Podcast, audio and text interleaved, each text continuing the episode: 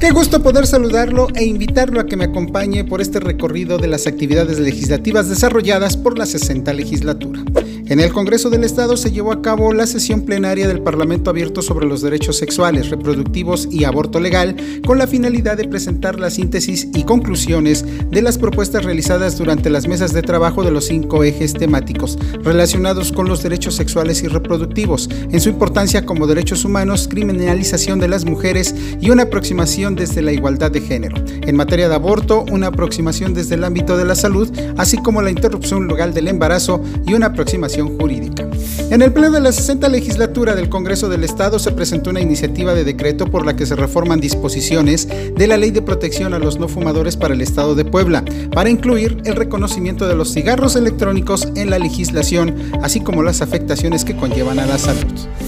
Y la presidenta de la mesa directiva, María del Carmen Cabrera Camacho, dio cuenta de los oficios por la que los y las diputadas y diputados Tonantzin Fernández Díaz, Nibardo Hernández Sánchez, Olga Romero García Crespo, Liliana Luna Aguirre, Armando García Bendaño, Arturo de Rosas Cuevas e Iván Jonathan Collantes Cabañas se reincorporan a su cargo a partir del 7 de junio del año en curso, procediéndose a notificar en términos de ley.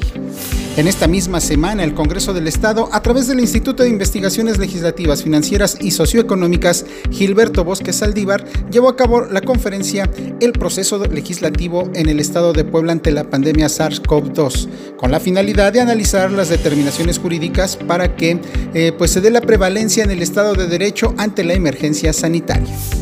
Y dentro de los trabajos legislativos durante esta semana que termina se presentó la iniciativa de decreto por la que se reforma la fracción tercera del artículo 2153 del Código Civil para el Estado de Puebla, para que vendedores a través de plataformas digitales garanticen la legalidad de los productos u objetos que oferten y entreguen a sus compradores. Finalmente, ante los integrantes del Pleno de la 60 legislatura se dio cuenta de la iniciativa de decreto por la que se reforman la fracción tercera del artículo 136 y el 163 y se adicionan el artículo 163 bis a la ley orgánica municipal. Esto con el fin de contar con funcionarios y funcionarias realmente aptos y capacitados que logren consolidar un servicio público de calidad para las y los poblanos, que dejen atrás las improvisaciones y fomenten la profesionalización de las administraciones públicas municipales. Esto fue nuestro resumen de actividades legislativas. No dejes de seguirnos a través de nuestras cuentas y redes sociales. Nos escuchamos en la próxima y deseo que tengas un excelente día.